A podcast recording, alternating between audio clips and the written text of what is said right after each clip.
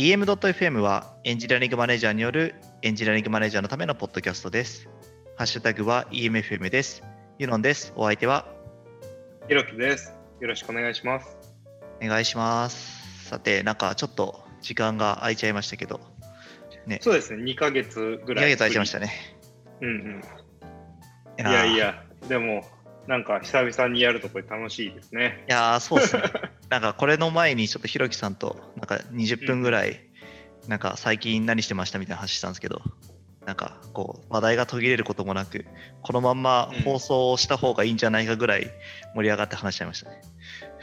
そうですね。なんかちょっとまあ、開くとね、なんか頻繁だと何話すんだっけとか、その間そうそう何やったっけみたいな、はいはいはい。ありますよね。ね。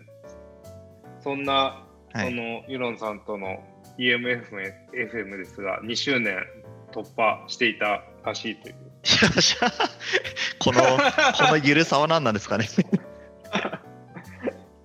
突破してました。そう、うん、突破してました。あれ？えーっと、きょ去年、一昨年の？一昨年の、えっと、10月ですね。。うん。そうかそうか、10月で、いはいの EM ミートアップ第1回でそのお会いして、で、そこのパネルディスカッションみたいな、あパネルじゃないや、なんだっけ、あの、えーっと、オープンスペーステクノロジあ、そうーですね。OST ですね。をやったところ、あの、ラジオやり、ポッドキャストやりますかってなって、やろうってなって、そこから2年。そうですね。いやいや、いやありがとうございます、本当に。ありがとうございます。本当。いや、それがですね、なんか。いや、本当にそうですよね。なんかこの2年間で、なんかまあ文字通りいろいろ変わったなと思うんですけど、なんとですね、うんうんこの2年間で、ちょうど今のタイミングで、えっ、とですね、うん13万7800回再生されてますね。すごい。これはすごいです13万。すごいですね13。万、やばいですね。ありがとうございます。ありがとうございますあとちょっとで、うん、あとちょっとでもう鬼滅の刃を抜くんじゃないかい どのど、どれを抜くんだろうみたいな。いやいやいや、いやすごいですねすごい。うん。すごいですね。前回も、前回のあのレベル8ですかね。レベル8が何回再生されてるのかな、レベル8が1700回とかで、レベルすごいすごい。7が、これ、岩橋さんがと出しあ出ていただいた回ですね。そこが2900回とかなので、本当、毎回、1000回は確実に超えてるみたいな感じで。そうですね、この LV レベル、まあ、ライブとレベルの両方なんですけど、その始めてから、結構ゆるゆるっとこうやらせていただいてるんですけど、はいちゃんと聞いていただいてありがたい限りそうですね、ありがたいい。ですね。いや、なんか前よりもずっと緩いのに、なんか、緩い方がむしろ聞いてくださってるんじゃないかぐらいのテンションで。ねいやーでもそそれはあれですねでもそのなんだろうなあの岩下さんとかもそうだし最近もあのえっ、と今度オンエアされるのかなキノコル FM みたいのにこうまたあのお呼ばれして喋ってくれてる人なんですけど、あの皆さん編集すげえ頑張ってるんですよ。そうっすよね、本当そうなんですよ。ねだからあのでも言いたい疲れちゃうからほどほどにしようと。そうですね。いやー、疲れるんですよね、本当。いや、結構大変なんですよね、この。だから、いや、ほんそうなんですユノンさんにもお願いしてたんで。いやいやいや、でもなんか本当に、でもなんかその、なんだろう、ずっとポッドキャストやってる方って、なんかほん、その、なんだろうな、この、まあ、ほ本当にボランティアでやってるっていうことところで、なんかその、ね、なんかその別に売り上げが上がるわけでもないのに、なんかやってるっていうのはうんうん本当になんかすごいなって思うんですよね。だからなんかこう全部好きっていうのをね。んそうですね、なんかそういうのをこう、なんかコンテンツを届けるってことに情熱を燃やしてる方々に本当になんか頭が上がらないなっていう、そうですね。うんうんうんこれあのだから YouTube の人もすごいっすよね。いや、そうですよね。その間をかちゃんとカットしてとか。いや YouTube はもっと大変でしょうね。うん。なんかテクノロジー系の YouTube ってまあ結構難しい側面もあるから、まあ、海外のね YouTuber とかもね結構いるはいるんですけど、まあ、そういうのを見てても結構ちゃんとカット気にしてたりするのとかあと機材も相当こだわってるなみたいな感じだったりして。そうですよね。結構そのうん。スライドとかも作り込んでたりとかアニメーション作ったりとか。そうなんですよ。すよね。すごい。なんかそんな越し方をこうこの2年間特に EM エンジニアリングえオーガニゼーションフェスティバル EOF もやったし、確かに。やりましたね。うん、去年やって。で、あのーコロナが突入してっていう感じで2周年になりましたがこれまではこんな感じでしたが今後なんか目標というかこうなんか立って、ね、何かするぞみたいな。そうですねいやなんかまずやっぱりなんかそのこういうのをなんかこうなんだろうななんかやっぱりこう改めて思ったのは継続することとか なんか結構大事だなみたいな思ったんですよね。なんかなんだろうないやあのあのなんかこういうこう時事ネタもそうですしなんか最近気になってることとか、あのなんだろうななんかこうちょっとこうなんだろうこう深い話みたいなことをやるのって、うんなかなかそのなんだろうなと時間を取るっていうのも難しいなっていうのは意識的に取るのって結構難しいなっていうのもあってなんか僕自身は結構このここで話すことってあのなんか僕自身の学びになってるんですよね。うんえでやっぱりなんかとアウトプットもそうですよね。そうなんですよね。そうそうそう。うんだからなんか、ね、なんかもう、なんかすごい人気のあるひろきさんとこうこうやってこう 定期的に喋れるのも、なんかすごいありがたい話だなというところですね。じゃあ続けるっていうのが豊富で。いや、そうですね。まあ、続ける、うん続けながらも、なんだろうな、えっと、やっぱりこうなんか、まあ、なんこう KPI として置くのって結構難しいなって思うんですけど、うんうん。なんかその、まあ、今年ちょっとその次の話にもなるんですけど、アドベントカレンダーの時期やこついにもうまたやってきてるじゃないですか、もう来週とかから多分始まると思うんですけど、うなんんうん。かいエンジニアリングマネージャーのアドベントカレンダーも今回また3回目かなんかでやるんですけど、なんかそれがなんかこう、まだ続けられてるっていうのはすごくいいことだなと思ってて、で、なんかし正直な話、なんかその割と最近むしろエンジニアリングマネージャーって言葉は普通になってきているので、なんかそんなに集まんないんじゃないかなと思ったんですけど、いやさっき見たら ちゃんと集まってて、結構感動したんですよ。いやいや、本当に本当に。しかもなんかね、その我々の中の誰かがっていうよりも、そのコミュニティの中でやりましょうかって言って出てきて、で、なんか、いや、すごいなと思っ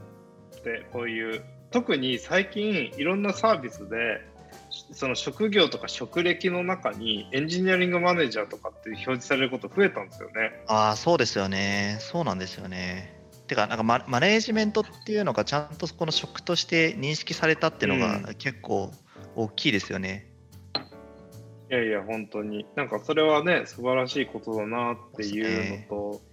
その知見を発表することっていうのも、なんかまあ結構当たり前になってきたというか、最初、その2年前始めましょうかって言った時って、そのマネジメントに関する知見みたいなことを外に出すのって、その怖いし、なんでお前がそんなこと言うんだよみたいな感じの、こう、なんだ、手斧を投げられるみたいな、はうん、感じのところがあったんで、いやいや、怖いよねっていうことと、その、なんだ、裏方に近い仕事だから、なんかそこで、あの堂々とこう発表しますみたいになったらそれはそれでねちょっといやらしい部分もあるって感じられるところがきっとあってなかなかそういう知見オープンにしましょうって感じが多くなかったけど最近はねそのマネジメントもスキルだし、えー経験しといた方がいいんじゃないのとか1回ぐらい経験してまた振り子のように戻っていってもいいしそしたら、えーパフォーマンスも上がるしみたいな話とかがねよく出てくるようになったのは本当にいい傾向だなと思いますよね。そうですよね。なんかその EM もそうだし、なんか VPOE っていうのもね、なんかこう広まってきた感覚あるんですよね。確かに確かにうん。確かにそうですよね。なんかこういうのになんかこうんう、なんかもうよりこう広めていって、なんだな、うん。そのこなんか EM とは何なのかっていうのが、なんかね、あの、結局ね、なんかその EM っていうのがどういうことをするのかっていうのは、まあ、僕の中では、やっぱりその一つに定まらなくて、なんかその会社によってとか、ね、その状況によってとかで変わっていくものだと思うんですけど、なんかそういうことをやる人なんだよってことが、なんか認知が増えていくと、なんかまたなんかこう幸せな感じになってくるんじゃないかなと思って、まあなんかゆるゆるとやっていけたらいいなと思ってる次第ですね。そうですね、まあ、コンピューターの本質、ソフトウェアエンジニアリングの本質は名前をつけることなんでね、エンジニアリングマネージャーっていう言葉がこう認知されることとかっていうことは、その名前がついたことによって、よりあの正しく理解され、物事が進むってことなんで、とってもいいことですよね。うん、まあ、僕らが名付けたわけじゃないけど、そあそうですね、全然そうです。ね。うんだけど、それがいいいい話だなと思います、ね、そうですね。そうですよね。なんか、次のテーマでちょろっと。そういえば、その、アドベントカレンダーといえば、うん、CTO 協会もアドベントカレンダーやりますよね。はいはい、あそうなんですよ。あの、CTO 協会の中でもアドベントカレンダーやります。あの、なんか30人近く、25人か集まって。はい、いやよく、よく集めましたね。あれどうやって集まったんですか？あなんかやりますか？ってなってでも本当に1週間ぐらいであと1人2人みたいになってえー、すごい。感じですね。いやあれすごい楽しみなんですよね。中のコミュニティ活動でまあそのなんかこういろいろ発信してくださったりあのなんだろうな。結局コミュニティってその参加した人たちがこう参加していくと楽しいみたいなとこあると思うんであのなんか結構そういう動きが出てきて、あのいいろんなことが聞けるそうなんで楽しみだなと思ってます。僕、ね、今回は参加しないんで。ああ、そうなんですね。うん。僕は EM の方のやつのクリスマス、なんかれあれですよね、ユノンさんとこう流れが確かに、確かになんか、ああ、そうですね、23、24ですね。うん、僕23で、ひろきさん24ですね。旧天皇誕生日。そうですね、旧天皇誕生日。あ、そうか、今年はそうか、この日休みじゃないのか。うわ いや、すっかり忘れてました。確かに、確かに。うん、ちょっとあの、昭和の人、昭和の人じゃないか、平成の人か。平成の人。平成の人になっちゃう。昭和の人って表現自体がね、もう平成の人っぽい表現なの。あ、そうですね、そうですね。難しい。いやいやでもね、なんかアドベントカレンダーも随分こう定着しましたよね。最初の頃はね、ねなんでこういうのやってんだろうみたいな感じだったんで。うんだからリアルな方のアドベントカレンダー見ると逆にびっくりするみたいな。あのそうですね。なんか なんだろう、えっ、ー、と、ホームセンターとか、あの、そういう、あの、ところに本当のアドベントカレンダーとか置いてあるんですけど、はい、アドベントカレンダーだと思って。そうですよね。わかります、わかります。僕もなんかこの間、あのうちにあの来た人が、なんかアドベントカレンダー方式のなんかチョコレートをあの出してあのももらってきて、あのもらってきてというか、あのくれてくださったんですけど、うんうん、なんかね、すごいですね。あのなんか本当のアドベントカレンダーってあれなんですか？あのランダムなんですか？日付が。なんか順番に開けていくっていうふうに僕はのやつを見たけどな。あ、そうですよね。なんかそうじゃないやつも。うん。なんかそのチョコはなんかこうランダムになんか次はどの日だろうみたいなこなんか今日は1日だからだけどなんかどどこだろうみたいなこう探しながらやるのもなんか楽しいなみたいな感じで。へえ。なんかさ楽しいなって言って、ね、や言ってるってことはなんかもうすでに食べちゃってるって形なんですけど。確かに。12月を待たずして食べちゃいましたけど。いやいやいや、まあそれもね、あのー、これ、なんかあれですよね、その、とももともとは当然アメリカの風習とアメリカやヨーロッパ圏の風習だと思うんですけどそうですね。あのー、ただなんか向こうのアドベントカレンダー技術系アドベントカレンダーって最近あんまり見た記憶がないなあっていうなんかあんまりなんかまだ見ます？なんかそういうのって。なんか昔、はいはいはい、アドベントカレンダー方式でっていうのはなんか確かに見た記憶があるんですけど僕はちゃんとキャッチアッしてないせいか日本の方が盛大にやってないっていうこの技術系記事をアドベントカレンダーにするってやつ。わかんないですね。その、全然日本のしか知らなかったんで、その海外の、そのアドベントカレンダーの、その技術系のアドベントカレンダーのところは全然ウォッチしてなかったですね。そんなにある印象がないんですよね。なんか昔、あのなんかそのね、そのアドベントカレンダー方式でみたいなのあったけど、要はみんなその休暇に入っちゃうし、なんかそんなに、うん、だからそんなに見ない記憶があるけど、どうなんでしょうね。あるのかな。うん、うん。いや、楽しみだな、でもいろいろなアドベントカレンダー。そうです。ね。なんかね、こと、うんなんか年末の、なんか最後のお祭り感があって、両記事が量産される機会ですよね。そうなんですよ。僕ね、地味に1人が突然25日分全部書いてるアドベントカレンダーのやつ記事とかすごい好きで、すごいお追いかけてみ 読むときあるのと、あと言語系の、あの例えば、あのええっと、エリクサですとか、あのラストですとかの、ああいう言語縛りのアドベントカレンダーのやつって、なんかいろんなことをレスあのその言語でやってみました系の記事が並ぶんで、何年か経っても、あのと読み返してその、それで勉強するとか結構すなることあるんで、ああ、なるほど。なんかそのその技術カットで並んでるそのアドベントカレンダーってすごいなんか後から知見として役に立つなとかなるほど。あのそういうの結構あるんですよね。確かになんかその、なんかね、一つの、なんかそのい一テーマに対してのなんかリストというか、なんかね、なんかうんカタログ集というか、そんなになりますからね。そうなんですよ、そうなんですよ。確かに確かに。しかもなんかその時期の流行りとか、あのなんかこう、あるじゃないですか。なんかげうん言語にしても、なんかその、えっと、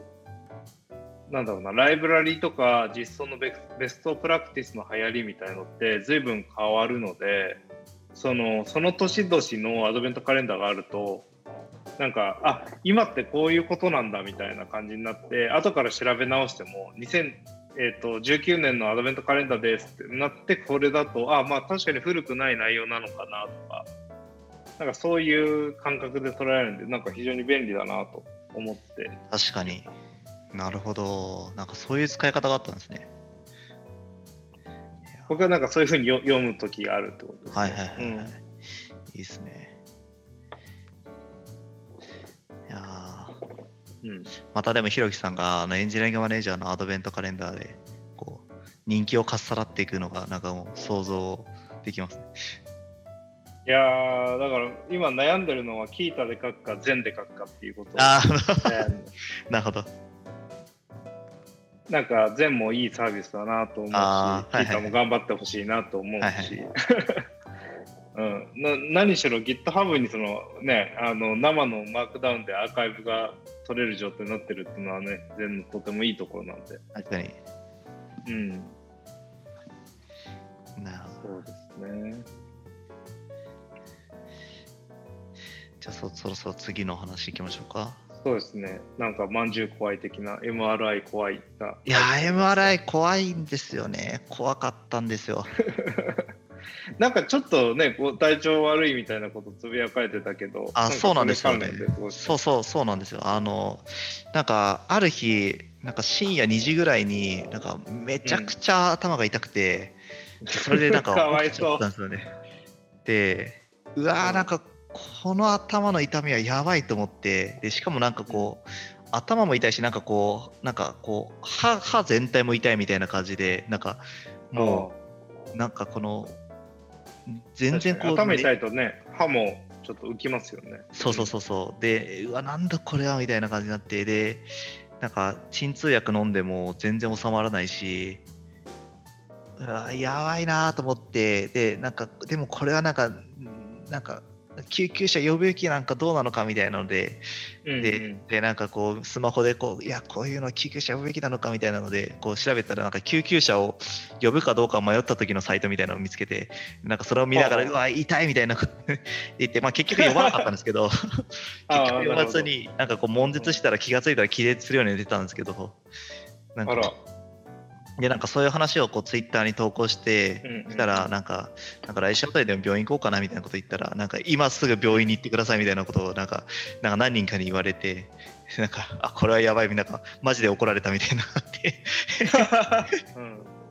でなんかですぐなんかそのなんか頭痛専門医みたいなところがあったんで、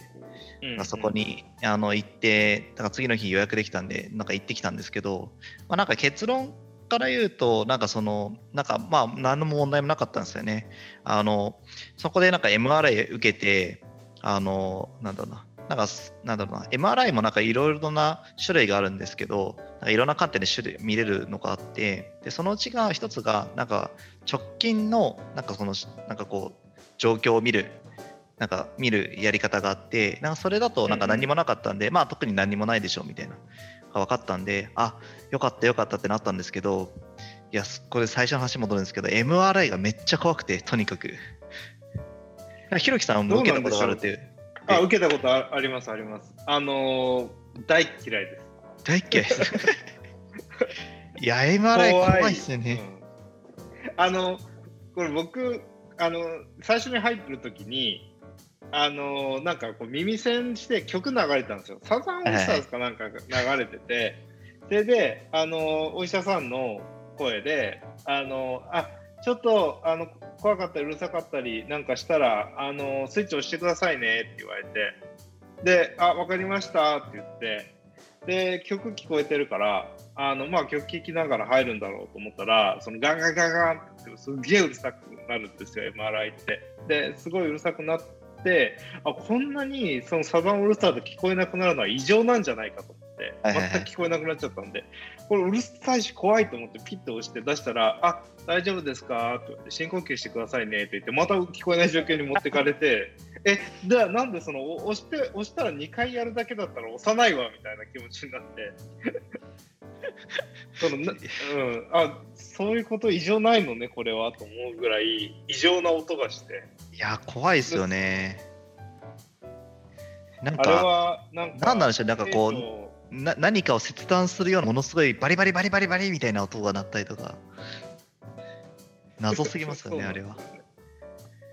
いやーしかもそのちょっと前段の話で話してたけどその MRI の原理を調べちゃったから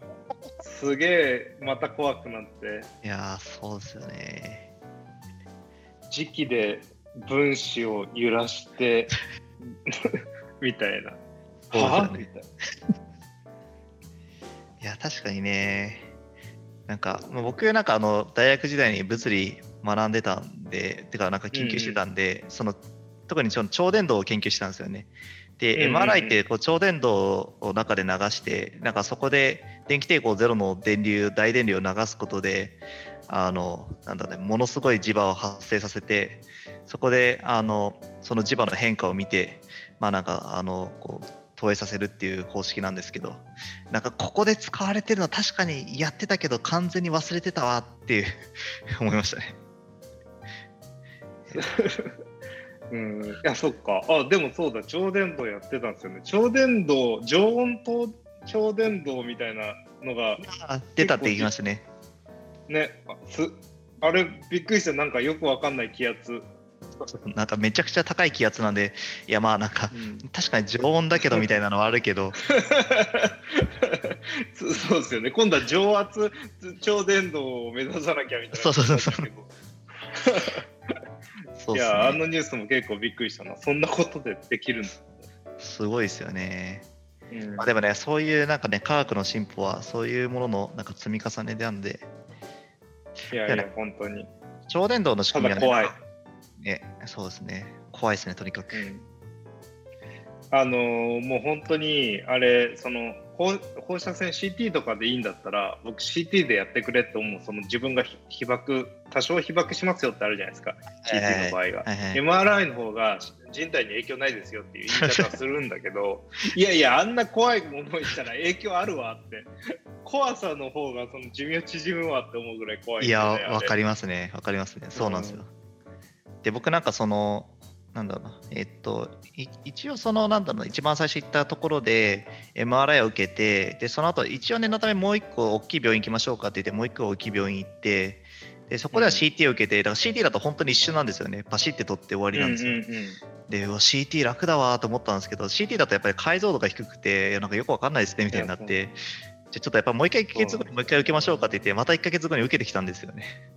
うんうん、なるほど、なるほど。で、まあ結局まあ、それ結局な何もなかったんですけど、いや、なんか、あんな怖い思いを何回もしなきゃいけないかって思うとね、なんかちょっとうん。テンション下がりますね。ね、確かに、確かに。まあでも、その CT も、その単なる X 線写真とかよりはめっちゃ解像度いいやつとかもね、やっぱりお金かけていくとうんどんどんその和牛精度上がっていくし、うん。でも、あなんか結構そのあたりもね、その画像、3D の画像解析とか、あのー、随分こう、AI 診断みたいのもね、どんどん進んできてるし、そうですよね。結そう。ん、そうなんですよね。あの MRI の画像を見て結構感動したのが、なんかあの、本当に、なんだろうな、なんかよく、なんか、なんだろうな、こう輪切りになった画像とかよく見るじゃないですか。うんで、なんかあれぐらいなのかなと思ったら、なんかそれだけじゃなくて、なんかあの血管だけ、脳の中に走ってる血管だけ取り出して、なんかそれをこううん 3D で3次元にこう映してやる、なんかモニのモードみたいなのもあって、あこんなのもあるんだみたいなの結構感動しましたね。原理的にもっと解像度を上げられますからね、それこそうん 4K、8K で送ってみたいなことが、ねはいはいはいできるから、有望な技術なことは確かだし、3D だし、かつその 3D のその膨大なデータをベースに、あのー機械学習とかかけたら、それは何かしら見つかるやろみたいな気持ちになるんで、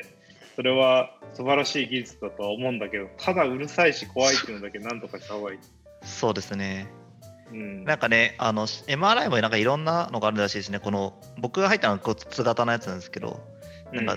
筒じゃない形もなんか出てきたりとかしてて、えね、ー、ううるさくないんですか、それは。いや、多分うるさいと、多分うるさいと思います。ね。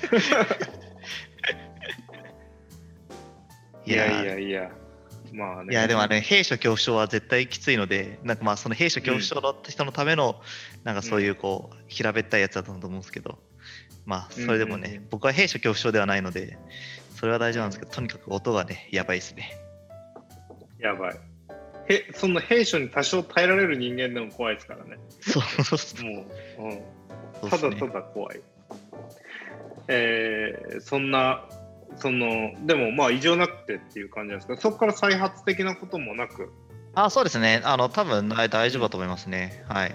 今のところは、なんか特にない。うんまあ一応でも年に1回ぐらい見てみましょうかみたいな感じになってるんですけど、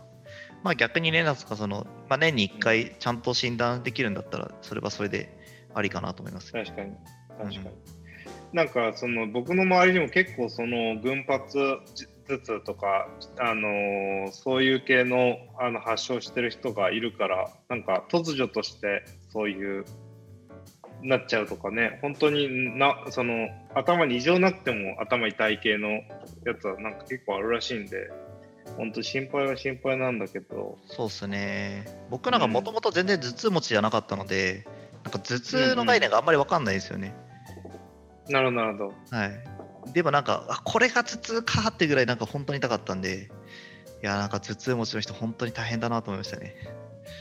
僕ずっと偏頭痛持ちだったんですよ結構。あ、そうなんですね。うん、でもなんか最近治って、やっぱサウナとか定期的に行ったりとか、あーそうあのね。ーそういうその副交感神経をこうリセットするみたいな、デトックスする的なやつは僕は結構聞きますね。はいはいはいはい。うん、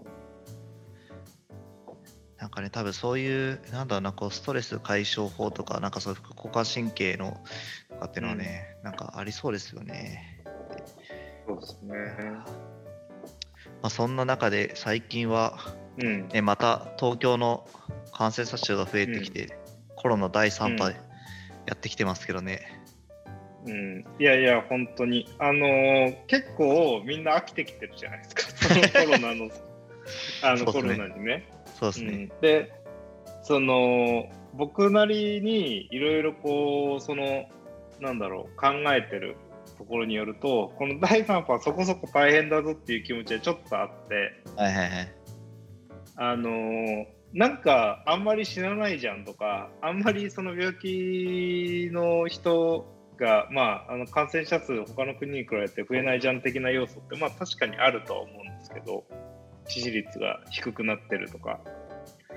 あのまあそ、それはそうなんですけど、なんか多分僕、その、なんでそうなったかっていうと、その、検査技術とか応対が早くなって行政能力が上がったことで結構入院までのリードタイム短くなってるんですよ。おおそうなんですね。うん、なんでそのキャパが広がってそのリードそのリードタイムが短くなったこと今まではその最初入院するまでに5日とか6日とかってかかってたものがあのなんだろうそれが3日の時点3日目の発症から3日とかっていうレベルでじゃあ入院できますよとかってことができてたんで重症化しにくくなってるっていうのが一つあるのとそのなんだろうそういうそのどうやら僕も正確には分かんないけれどもその免疫が暴走したりとかそういうことによって一気に重症化進んで死亡してしまう事例とかあるんでその最悪の事態にならないようなあの治療法とかケアの仕方っていうのもある程度確立してきたってことで、あのそれによって致死率が下がってたり重症化率が下がってると見るのがまあおそらく自然でしょうと。その要は第2波、第1波の時から比べて、突然、あのちょっと致死率が低くなったのは、あの日本人がと対応したからとかではなく、あるいはそのウイルスの毒性が下がったからではおそらくなくて、その医療のそのケーパビリティが上がって、えー、早くなり対処法も確立したところが大きくてでそうするとその医療キャパを超えた時にどうなるかっていう指標がやっぱり一番効いてきますと。なるほどそうするとやっぱりそのほっといたら致死率はあの上がる可能性は十分にある。それはまあ当然そのあ北米ほど上がったりしないとかあのことはあるかもしれないけど少なくともそのなんだろうえっ、と医療崩壊した後にも同じような確率で死なないわけじゃないよっていうのが多分その数字から見て取れることででかつその現状のその割合そのなんだろうなえっと医療キャパシティを見ると、えー、あと2週間ぐらいは上がり調子になるわけだから今からなんか対処したとして。なんか今最近あれやばいのかなみたいな感じでちょっと報道され始めてきたから、ちょっとやばいのかなって感じなんですけど、2週ここから2週間はもうほぼ確定的に緩やかにはその上がっていくだろうから、あのそうなった時にその医療キャパシティはおそらくギリギリ超える都道府県が出てくる。特に大阪とか北海道とか危ないのかなみたいな感じはあるんで札幌か。うん、とかあるんで、なんかまあ、ちょっとそのこの2週間はちょっとドキドキかもねっていうのが、この第3とかのなんか感じなんで、意外とその報道してるより僕は少し怖い状況かなとは思ってる、はいるんですけど。なるほど。なるほどな。なんかね、こう、うん、なんか正直ちょっとこう気が緩んでたところはあったかなみたいな、僕の中ではあって、うんうん、で、えっと、まあ一応その対策、自分のなりのこうできることは、ね、うんうん、その、まあ、1年前にやらなかったようなね、なんかその、まあ、正直そんなにこう手を洗ってなかったりとか、うがいとかしてなかったなみたいなのが、なんかちゃんとするようになったとか、マスクをするようになったとかっていうのはもちろん、なんかあのあるはあるんですけど、なんかその半年前とかと比較すると、やっぱりちょっとこう気が抜けてきたかなみたいなのがあったのが、なんかこう、ちょっとまた、このコロナ第3波によって、もう一回、ちょっと、ね、ちゃんと対策できるところはしていったし、行くべきだし、ね、あの、人との接触とか、改めてこう考えていかないと、ちょっとね、なんかこう、またこう、まあ、自分が無症状であっても、また人に感染させてしまうかもっていうところを、うん、ね、考えなきゃいけない時期に来てるなって思いますね。ただまあそのなんだろうえっと他のじゃあ肺炎がとかあインフルエンザがっていったほどそのなんだろうえっとまあ指定感染症のレベルが違うのでえーその重症化するっていうのが抑えられてる分にはその死ぬトータルで亡くなってしまう数とかっていうのはああいうのはそれは多いしその、えーねえーインフルエンザとかのが多いんでその怖がりすぎて経済止めちゃうのもまあそれは死んじゃうそれで自殺しちゃう人出ちゃうよねってありつつなんかそのあたりの温度感っていうのをなんかどっちかの話すると常になんかこう行き過ぎた方の議論になりがちちゃなりがちでその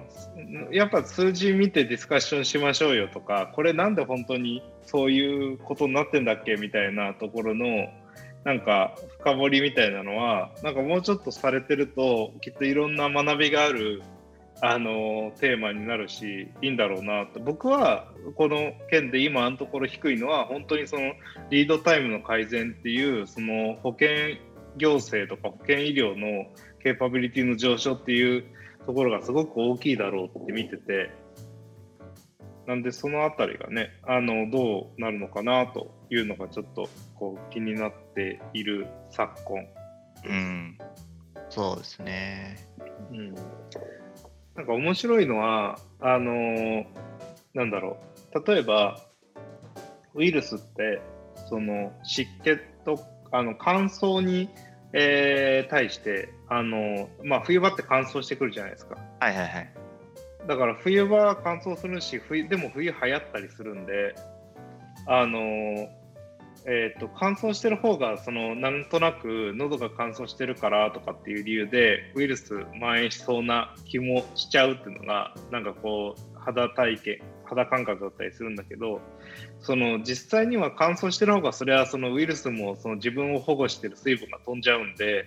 あのその媒介しにくくなるわけだけど冬になるとみんな家の中であの暖かいとこで鍋つついたりするから感染するみたいなそういう仕組みなのでもしかしたら EMF で前にも なぜか話してるかもしれないけどなんかそういうのって人間の行動習慣にもよって冬場はウイルス感染するとかしないとかっていうのが生まれてるってなんかこう一回こう扉を開いて調べてみないと気づかないことだなとか思ったりするので。うん、そうですね。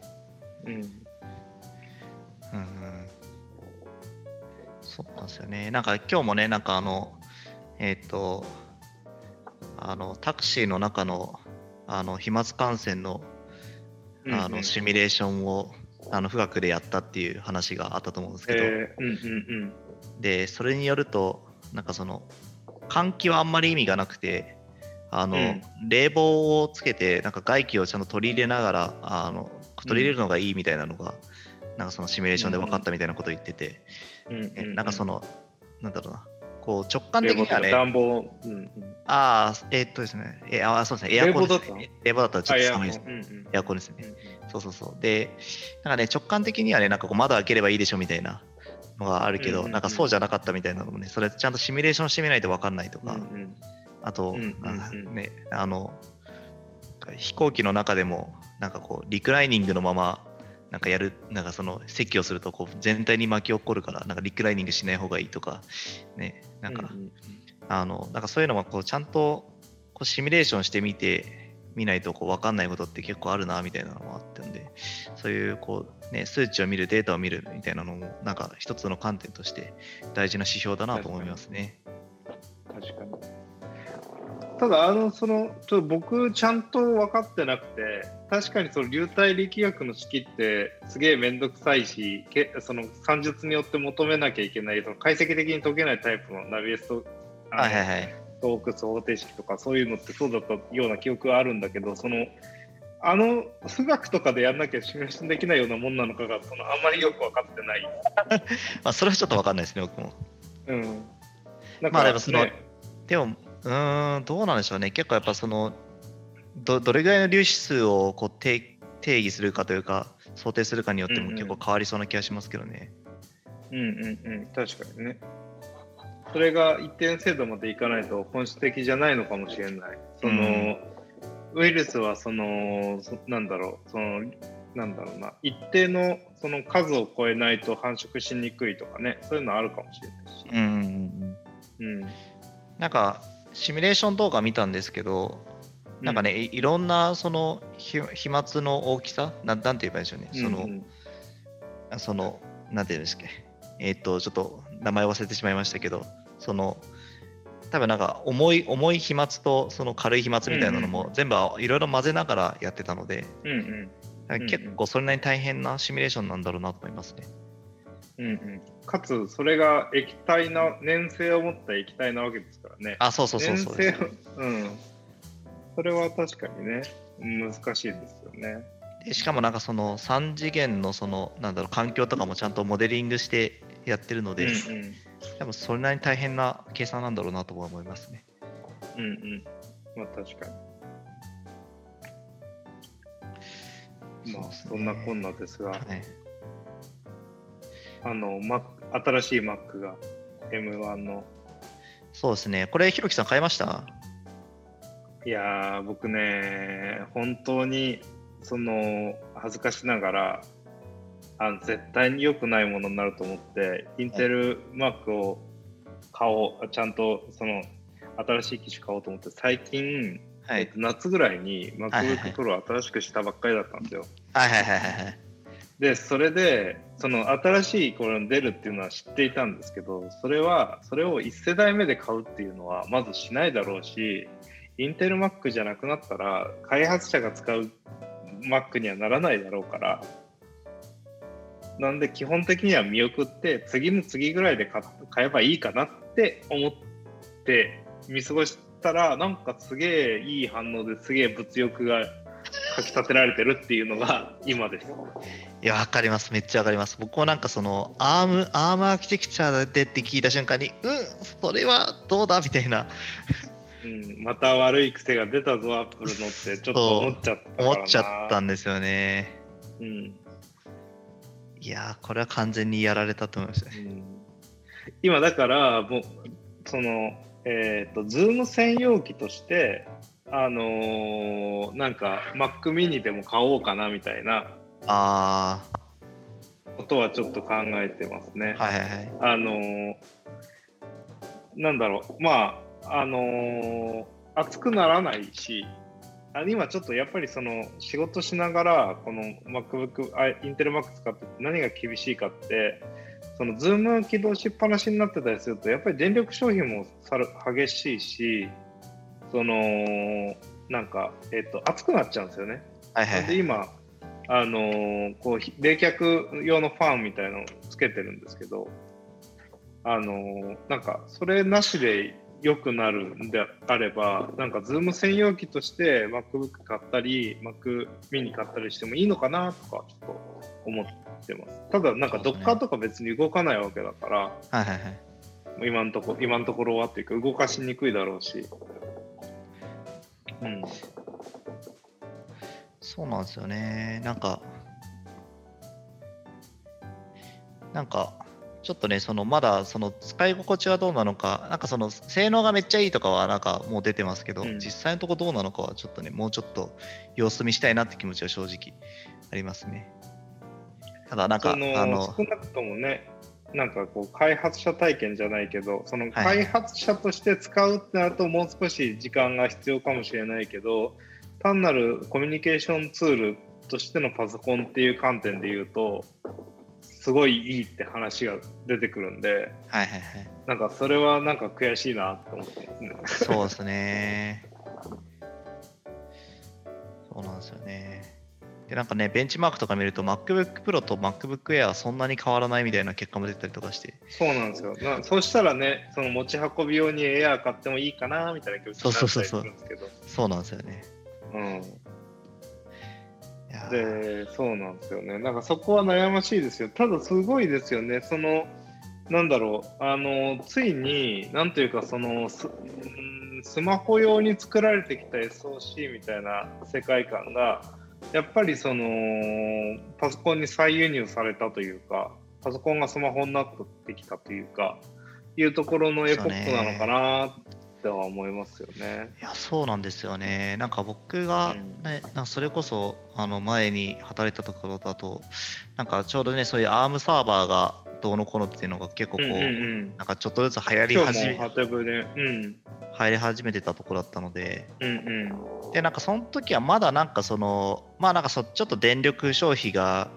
電力電力効率がいい、なんかそのサーバーぐらいのなんかノリで、なんかじゃあその実用化するの実用化っていうかなんかまあもちろんその売り出しされてたので実用化はされてるけれども、なんかそのなんだろうハイパフォーマンスなこう PC サーバーとして求めてるところからするとどうなんだみたいなのもやっぱりまああったはあったんですけど、ね。もはやこういうのが出てくるとなんかいやなんかその電力消費も電力電力効率もいいしハイパフォーマンスだしなんかなんかもうねちょっと違う世界が開開けた感じがしますよね。うんうんうん。確かに。そうですよね。いや、だからあれ、まあ見るとね、なんか、あとは、アームのなんか昔の印象って、なんか、任天堂のゲーム機とかアームでしたっけ？アーム、アームでしたっけっていうのは、アームライセンスのなんかあった気がするの。ゲーム、任天堂 DS かな？なんかそのクロスコンパイルするみたいな時に、そのアーム用にクロスコンパイルするみたいなのやってたや、やってたっていうのは趣味でゲームを解析した時にやってた記憶が。うんうんうんそれがアームアーキテクチャじゃなかったっけなっていうのをちょっと今思い出してたんですけど。あ確かにそうかもしれないですね。なんかね、ファミコンとかだったらゼッパチとかね、あの、なんかそういうのがあります。パチ系かな正確に。うんうんうんなんかその、結構ゲーム機ってコロコロこう、コロコロっていうかその CPU アーキテクチャが毎回違ったりするので、なんかその、とりあえずこうエミュレーター動かしてみるよみたいな時に、なんか違うアーキテクチャでの CPU をシミュレーションするみたいなコードとか結構あったりするんでね、そういうのを見ると。うんそうですね。だから今度のなんかその M1 のなな名前忘れちゃったロゼッタロゼッタ、はいはいはいでしたっ。け、あの変換してくれるやつ、うんうん、なんか下手したら変換した方が早いみたいな。えそうなんですね の変換コスト、えそう変換コストがを伴ってもそのインテル CPU より早い。ああ、そういうことですね。そだだそのなんだろうな要はそのうーんと状況にそのベンチマークによりけりなのかもしれないけどそのメモリアーキテクチャとかあの転送速度とかそういうその一体となってる部分があってみたいなことっぽいんですけど、うそん。のなんかどういうことするんですかね、ロゼッタは。でもまあ、えっと、その CISC と RISC のあ違いなんで、多分普通にそのへ変換っていうのは、その、えーエミュレーションに近い形というか、その複雑な方から単純な方に変換するってことだとは思うんで、そういう意味では、あのでできるでしょっていう気はするはするんですけど、はいはいはい、そうですよね。うん、で気はするけど、なんかその、なんだろうな。まあそういう、ある意味、コンパイラーがすごい優秀なのか、うん、その M1 用に、えだから M1 用のコンパイラーがめちゃくちゃ優秀で、そのアーキテクチャを、あそうか、M1 ってもうアーキテクチャがもう一種類、一種類っていうか、なんかある意味、これ用に完全にチューニングされたものになるから、そうそう確かにそれか、だからめちゃくちゃ早いっていうのはありえますよね。そのうん、キャッシュ効率をなんかここに完全にこうかんこの M1 用に作ればいいだけですからね。うん、あ少なくともそういう意味だと DRAM とのこう、ね、転送のねあの幅があの距離がなないわけですから他のパソコンみたいにこうくっつけてくっつけて DRAM がそっちにありますみたいなことじゃないから、確かに確かに。あのそういう意味ではあとかつなんだっけその GPU とかああいうそのインファレンスその領域を共通化できるから転送しなく GPU になんか情報を送るとき転送しなくてもいいというか転送しなくても、えーほぼ同じように扱えるような場所があるみたいな感じの表現の仕方で僕正確に分かってないんで全然違ったらあれなんですけどっていうことで結構そういうそのそういったゲームであるとかあの機械学習であるとかああいう部分に結構フレンドリーなあの結果が出ますよっていうのは多分メモリー側のそのな工夫によるところもあるっていう話だったんですからね。そうですね。いや、これは、なんだろうな、なんか、なんかこう言うとすごい、なんだろうな、こう、なんか、なんだろう、こう上から目線な感じしちゃうんですけど、いや、なんか、アップルがそこまでこう、なんだろうな、ここまでなんか新しいアーキテクチャを考えて開発してくるとは思ってなかったので、うんうん。ね、なんか、なんかやられたって感じがしますね。そそのソフトウェア的なレベルでとかね、その要はハードウェア的なレベルの話で言えば、今までそのスマホでやってきたものを持ってきたに近いけど、それをなんとなんとかそのパソコンのアーキテクチャで動かすところまで持ってきて、そんなことすると思わなかったっていうのは。結構。ありますよね。うん。だからもしかしたらそういう意味でのなんかその我々まあそれはその Android 系のところにも起こるのかなと思って今までパソコンの時代だったけれども多分その少なくともそのな仕事をする人にとってはパソコンっていうものを中心にやってたけどなんかもうスマホとパソコンのアーキテクチャとかソフトウェアも含めてあんまり境目なくなっていくようになるのかもしれないですね。いやまあでも実際にこの M1 の PC だとね、そのうん、あ iPhone のアプリ動かせちゃいますからね。いやそうなんですよね。うん、だから本当にそう境目がなくなっていく世界なんですよね。だから、うんなんだろうな。持ち運びはできるの、なんだろうな。なんなんかこう、ね。本当にこう、今まではなんかマルチデバイス対応っていう、そのデバイスっていう区切りだったのが、そのデバイスが、なんだろうな、その、全然違うものであっても動かせるというか、同じものを動かせるっていう世界観に、なんかね、何もしなね変えなくても動かせるっていう世界観になるのは相当違いがありますよね。うん、相当違う気がしますよね。うん、要はその、なんだろう、えっと、でもどうなんでしょうね。そのそれは僕らの世代だからそう思うのかな。なんかもうちょっと新しい世代だったら、なんでパソコンってスマホと違うんだろうって思ってる人が大半で、もうちょっとしたら、その、なんだろうスマホと一緒にするのが当たり前でしょ？っていうふうになるのかもしれないですけど、いやーなるなるんでしょうね、そういう意味では、本当に。うんうん、いやいやいや、だからまあ、ちょっとね、置いてかれないように。そうですね。ってくれないようにね、開発環境に関しては。いや、いや、だからね、その多分こう、これ、廊下だと思うんですよ。その、M1 の Mac に最初から手出さないとか。そうですね、た確かに。だうん、確かに。でも、アーキテクチなんかな、どうなんだろうな、廊下だ、廊下ですよいやー、これはそうう。ですね、廊下ですね。うんこう買わない理由を見つけてるっていうのが良くないですね。うん、よくない。どっか動かなくたっていいじゃん。関係ないっていうふうに買った方がいいですよ、これはね。でも、ちょっとさ、本当に夏買っちゃったんですよね。MacBook Pro、本当によろしくない。それなりに値段しますしね。うん、そうなんですよ、そうなんですよ。もう家生活もね、あれになってきたんで、僕は最近、昇降テーブルとバランスボールで生活をおおいいですね。いいですね。なんか健康的な感じがしますね。なんかあの安いんですよ。フレクシースポットっていうその昇降のテーブルがなんかいいよっていうのをその聞いて、確かになんかすごい周りの人買ってると思って、今もこれ生放送で聞いてる人いたら、あの Amazon のブラックフライデーにもあの登録されてるんですよ、このフレクシースポット。えー、なんで安い安いし、なんかその、えーっと、天板なしで売ってるのも、モードもあって、天板自分でこう買ってきてその造作したら、好きな天板にしてもいいよみたいなやつだったりするし、なんか結構それは便利、便利というか、その、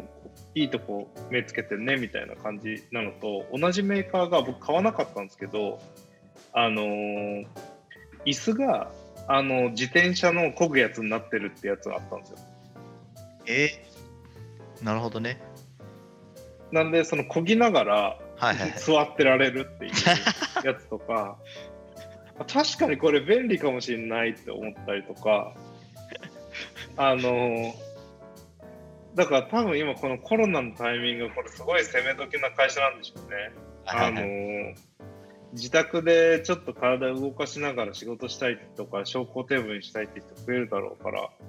うん、なんかそういう感じですよ、今。ああ、そう、確かにな。昔、クルーズアトラス持ってたんですよ、はいはいはい。家に。で、もうこんな感じで、こう、ふんぞり返ってやるっていうのが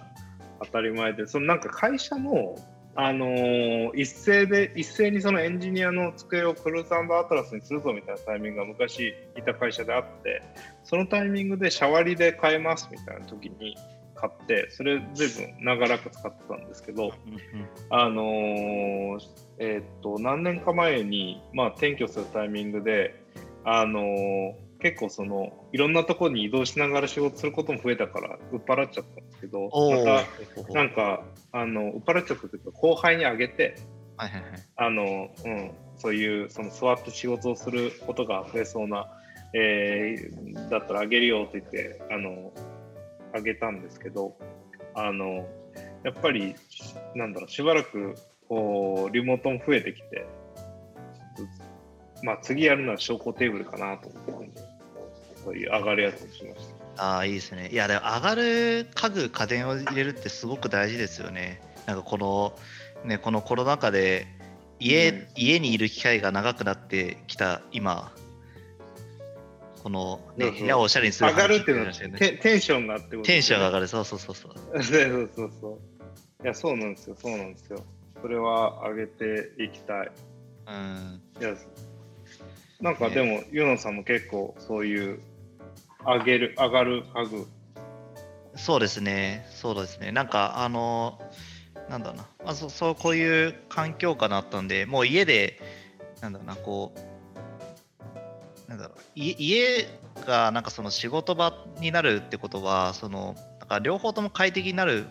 方がいいなと思ったんですよね。で、まあ、うちなんか、まあ、あのめちゃくちゃ広いかって言ってそういうわけじゃないので、あのなんだろうな結構そのリビングとその仕事場っていうのを一緒にしてるっていうところがあって、うんうんだからその、なんだろう、ある意味こう仕事をするものとその生活っていうのがもう完全に一致してるんですよね。だから、うんうんそのなんかその仕事で求めるその機能性というかそのなんだろう座っててもその疲れないとかあのなんだろうなあのテーブルがガタつかないみたいなところも合わせ持ちながらそのおしゃれであるっていうその生活をしててもなんかその違和感のないみたいなところの両方を兼ね備えたものないかなみたいなのを結構探したりとかしましたね。うんうんうんうん。うんなんかこれおすすめだよみたいなやつありました？あーなんか僕が使ってるのはそのボーコンセプトっていう、えー、とうんデンマークの会社合格なんですけど、まああのさすがに IKEA ほどなんかあの安くはないですけど、うんうんなんかそのあの大塚家具よりはあの安いぐらいの価格帯で、まあ、その椅子とかテーブルとか買えて、それは結構気に入ってますね。あのー僕もよく見てます。のあ見てます？コンセプトは。あ本当ですか？うんあの、なんか、えっと、でも結局クッションとかあの小物買って帰ることが多いですけど、ああそういうのもいいですよね。うん最近あれなんですよね。その、家具屋さんとかってあの本、なんか予約制になってたりするんですけど、あのコロナのあれで。確かにうん。入ってみたら入れる。意外と。あの、前代官山の方に住んでた時は、ね、代官山にあったんで、それであそうですね。代官山駅の真上にありますよね。そうなんですよ、そうなんですよ。いや、あれ、かわいい、かわいいの結構あっていいですよね。そうなんですよね。で、まあ、まあ、安くはないけど、バリバリバリ高いっていうほど、なんかそういうものではないから、結構ね、好きなんですよね。いやー、でも最近、僕も最近そういう系で言うと、その、ボーコンセプトとかもそうかもしれないけど、あれですよね。あの、コロナで工場が、海外の工場から持ってくるときにすげえ時間かかるみたいな状況ないですか？ああります、あります、あります。僕もその机と椅子買ったとき、あの届くまで2ヶ月ぐらいかかりましたね。いやそうなんですよね。だからちょっと怖いですよね。船その船便。うん。そうそうそう。でも、ひろきさんの、こう、僕も、この、上、よ、う、なん後ろに見える家具とか見る限り、なんかめっちゃおしゃれですよね。これはあれです。その植木、今、あのあれなんですよ。ああの Google とかであのオンにしたりオフにしたりできるようにしてあるんですよ。なんかえこー、あ、本当だう。今後ろの光が、確かに後ろの光が緩やかになったり緩やかになったりしましたね。うん、消えましたね。なんかそういうこうなんかなんだかわかんないことをそうですよね。なんかこういう間接照明をちゃんと使ってるのとか見ると、なんかおしゃれだなと思いますね。でもなんか一番リーズナブルになんかそれっぽくなるんですよね。そのあー例えばしょ確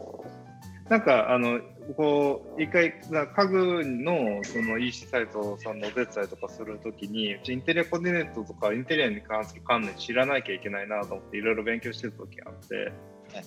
で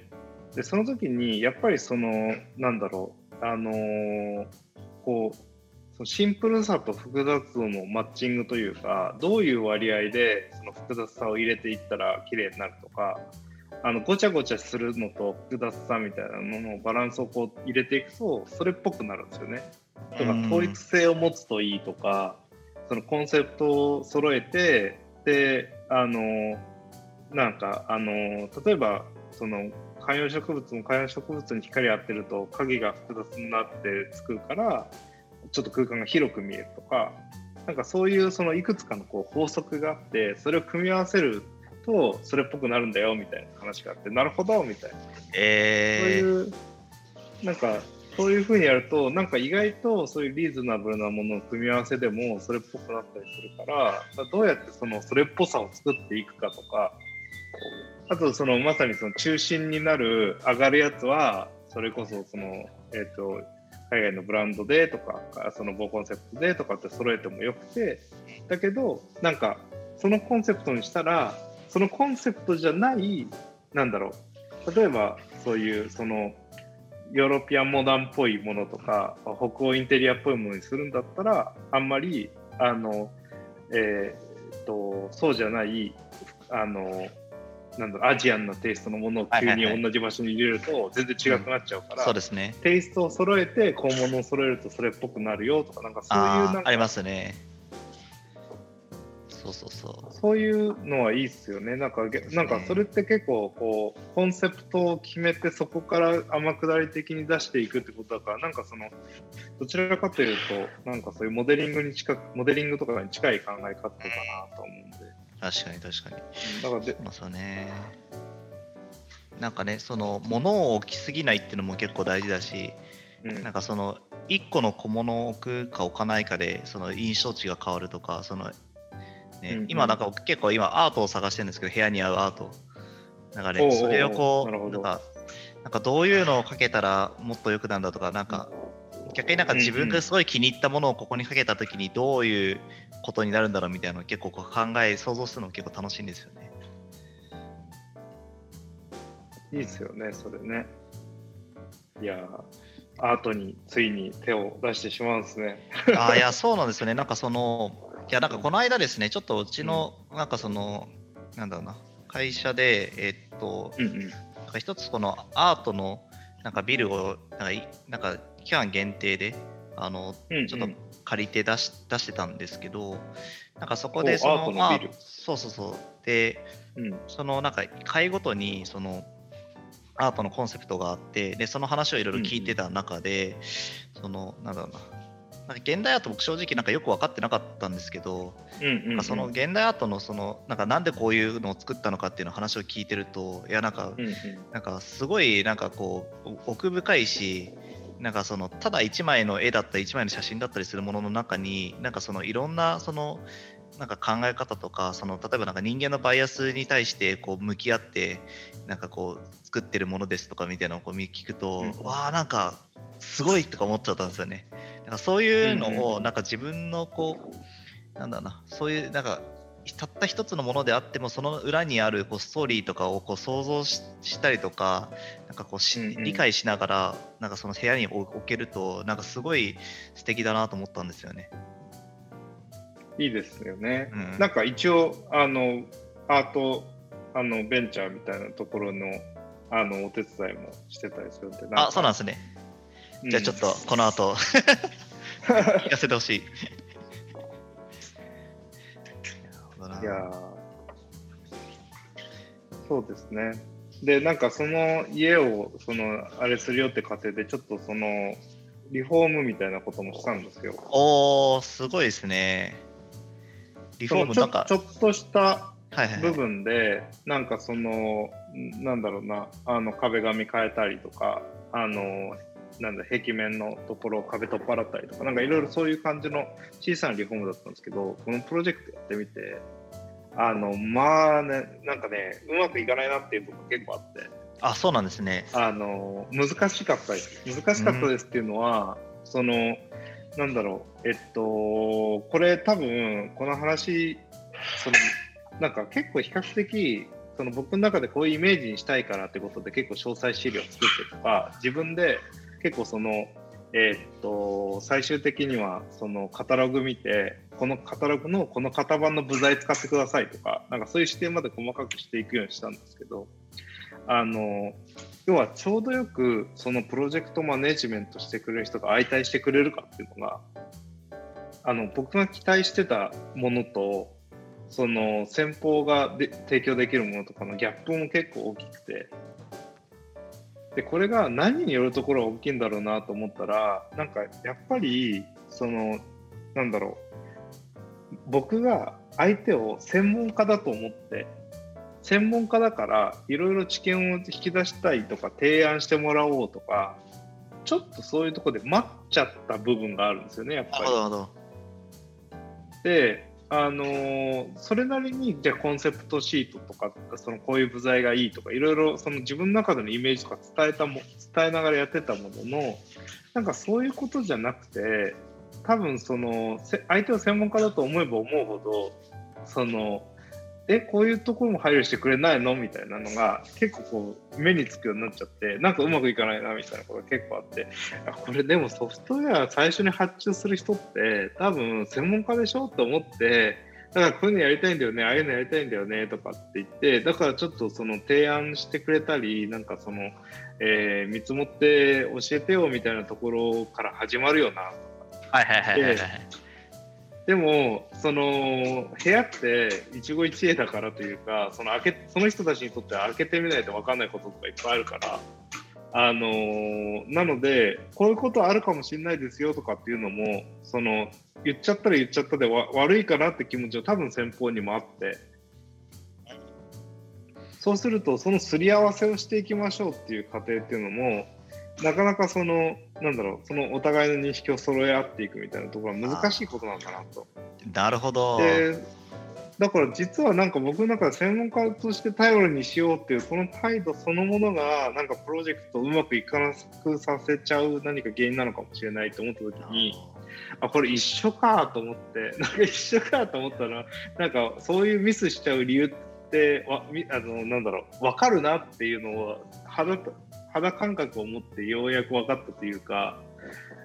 そのどうしても僕はソフトウェアに関してはソフトウェアの中身知ってる前提でやっぱりそのなんでこういうふうにしてくれないんだろうなってところから出発点でこうした方がいいよとかって話になるけどそのなるほど。全然わかんない分野だと相手をやっぱりプロフェッショナルだと思おうみたいなことから始めちゃうなと思っててなんかそこが多分違うんだろうなっていうのはちょっとやってて思いました。ああ、それはでも、なんか、なんか、そう、確かになみたいな感じがしましたね。なんか僕ももしもなんか同じようにリフォームしようって思ったら、なんかそういうふうに思うし、やっちゃうだろうなっていうのをね、なんか容易に想像できたし、なんかうん相手が確かになんかそれに対して、なんかこう、なんだな、結局なんかその、住むのは自分だし、うんうん。そのどういう生活スタイルなのかを知ってるのも自分だしあのなんかそういうなんか理想ってどういうものなのかっていうのをなんかその、うん。頭の中になんとなくあるけどそのなんか正解を知ってるのも結局自分だしみたいな、うんうん。だけどその相手はそのなんだろう、まあ、たとえプロだとしてもプロだしなんかいろんな何十件何百件となんかプロジェクトをやってきたとしても、ね、その人によってやっぱ生活スタイルとかなんか考え方が違うがゆえにうんなんかそんなにこうなんかこうこれでしょっていうのを言えないのもなんか分かるなみたいな。うんうんうん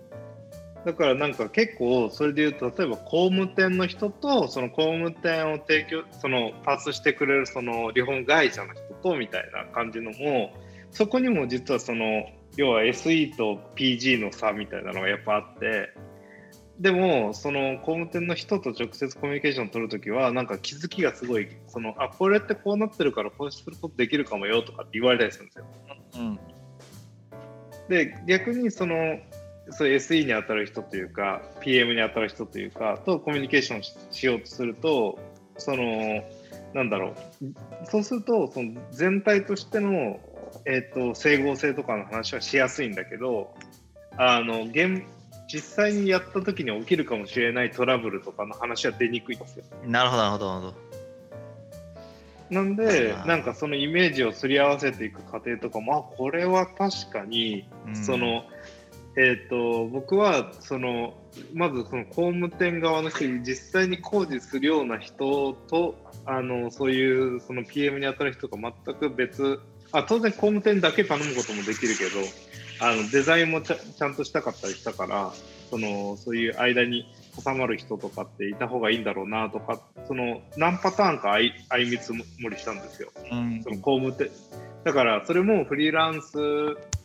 で頼む。フリーランスの人とかあの SE あの自分で PM するから PG だけ連れてくるパターンと SE がいてあの SE というかそのまあ PM がいて、えーみたいなパターンとさらにプロダクトマネージャーがいてみたいなパターンで発注する方としても全然意識違うじゃないですか。やっぱり。で、それがどのぐらいコスト変わるんだっけ？みたいな、やっぱり一番大きくすると全然規模感が合わないから、そのミスマッチになっちゃうんですよ。なるほどなるほど。なんで、なんで、その間でうまくできるとこないかなとかってやってたりするところとかが、なんかその構造を理解して、あ、こういうことなんだとわか納得するまでに、やっぱりちょっと時間かかって、あのそれはまあ深い学びだった。そのピソフトウェアプロジェクトをその全くソフトウェア知らない状態で頼むっていう体験にを追体験した感じができた。なるほど。うん。だからそれはちょっと面白かったですね。なるほど。うん。いやなるほど。なんか今の話を聞いて、えまあ、なんかそのソフトウェアの発注が、なんかね、その、なんかその、割とね、こう受注する側の話を今まで聞くことの方が多かったし、ね、なんかその、発注者がなんか何を考えてるか分かんないみたいなことの方を聞く方が多かったけど、確かになんかその、自分がね、発注者側としてなった時に、のなんか適切な行動っていうのは、なんか今まで聞いたこともなかったし、ね、なんかそのリフォームがそもそも結構なんか難しいって言われるゆえんもなんか分かりましたね。うん、そうなんですよ。なんかそれで、あのーなんかいろいろ賛否あるけど、チキリンって人が書いてはいはいはい。いるじゃないですか。はい読みましたその日本についや、あの本は、えー非常にあのよくリフォームの本質を捉えていた。うん、だから今日その自分が頼むんじゃなくて共同作業だという感覚じゃなきゃいけないとか共共に作る感覚で仲間になってもらわなきゃいけないとかっていう話でこれその後読んであなるほど確かにこれっていつもソフトウェアで自分が人様に対して言ってることなのにそのいざなんか全然違うプロジェクトを発注して頼んでみましょうっていう時にこういう態度になってたら非常によろしくないなっていうのはちょっとねそうなるほど。なんかおお金お金払ったから、じゃああとはよろしくやってくれよみたいなそうそうそうそう。そう腹そうそうそう。気持ち的にはしかもなんだろうな。あのー変な話あの会社のお金んで自分で稼ぐお金だっても会社のお金とか事業のお金って思うのと自分のた自分の単なるそのね暮らしのために自分でお金払うみたいなのってなんかやっぱり実態としてのお金の感覚が違ったりとか、はいはいはい。そのその時にはそのけなんだろうなあのーこう前のめりに入っていくとしてもえなんでこういうこのぐらいのここの電源の位置が届かないとかちょっと考えたら分かるでしょみたいなこととかがちょっと考えたら分かりそうなもんだけどねみたいな気持ちになっちゃうわけですよ。いや、あれはだからね、あのー皆さんもね、ぜひね、あのなんか全然ソフトウェアではないものを人に頼む、お金は自分の店に切って頼むっていう経験を通じてね、ぜひね、あの発注者側の気持ちになるっていうのは、いいことかもしれない。いやー、そうですよね。ありますよね。この構造誰得なんだよみたいなのはなんかあるけど、でもなんか、そうなんですよね。なんか多分そういうもんなんでしょうね。うん。うん。っていうところをこう掘り下げていくと、なんか面白いのかなってうん、確かに思いました。思いました。それは確かに面白かったです。じゃあ、なんかだいぶいい感じの時間になってきたので、はい。えーまあこんな感じで結構話し込みましたが、ひろきさん、今日はいかがでしたか ?2 ヶ月ぶりでしたけど。